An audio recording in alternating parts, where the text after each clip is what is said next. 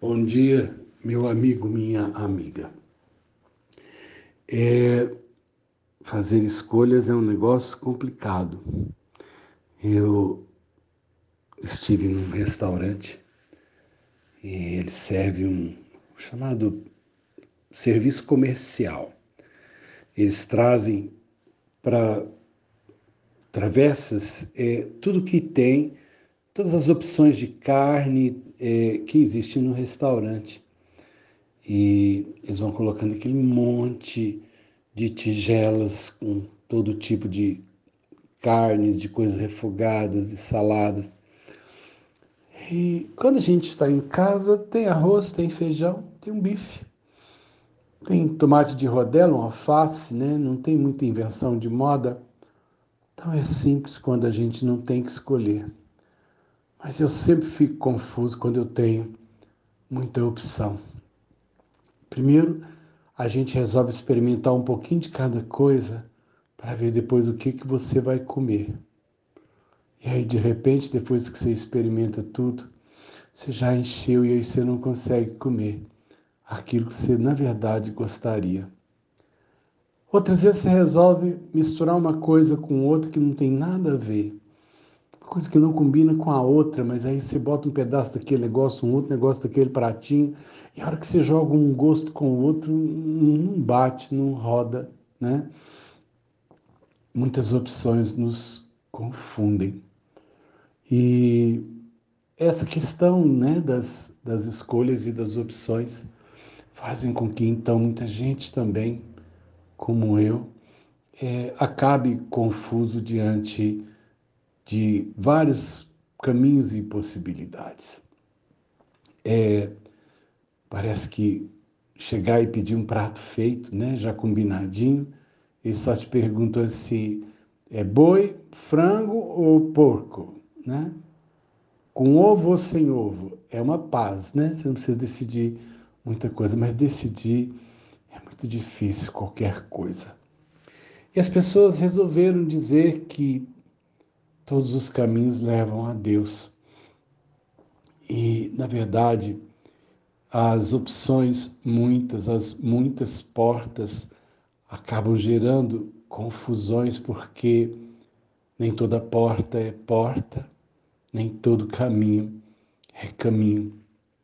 Me lembro que tempos atrás, um programa de TV, as pessoas é, disputavam um prêmio e num determinado momento eles, você tinha né, que arriscar uma porta. Uma delas era de isopor, pintado, uma porta de verdade, mas as outras duas eram tábuas com a mesma pintura. E então você tinha que escolher uma e, e, e, e projetar o seu corpo sobre aquilo. Se você acertasse a de isopor, você passava para a fase seguinte e tocava o seu prêmio. A graça era ver as pessoas trombar naquela porta fictícia de pau e cair no chão. Não tinha muita graça ver o indivíduo as pessoas às vezes não gostam né, de ver a gente prosperar, de ver a gente caminhar a graça. É olhar para a gente e ver a gente cair. E assim, portanto, você tinha que fazer a escolha pela porta certa. Mas todas as outras pareciam portas. Tem muito caminho confuso. Tem muita porta que nos oferece Deus, mas na verdade é, é uma arapuca tem muita gente fundamentando sua fé em coisas que, na verdade, no final, vai levá-la a uma grande decepção. E muita gente hoje tem se tornado crítica de igreja, de, né, de, de, de, de religião, ou de, ou de pastores, ou padres, ou líderes espíritas, porque eles jogam toda a sua fé em pessoas e em ideias humanas e depois eles vão descobrir que deram de ombro na parede. Escolha não é fácil. Então eu vou ficar com aquilo que disse Jesus em João. Eu sou o caminho, a verdade e a vida. Ele não disse eu sou um caminho. Ele disse: Eu sou o caminho. É artigo definido, né? Eu sou o caminho. Eu sou a verdade. Eu sou a vida. Ninguém vem a Deus, ao Pai, se não for por Ele. Eu prefiro ter certeza na porta que eu vou bater. Não quero ficar confuso em muitas opções.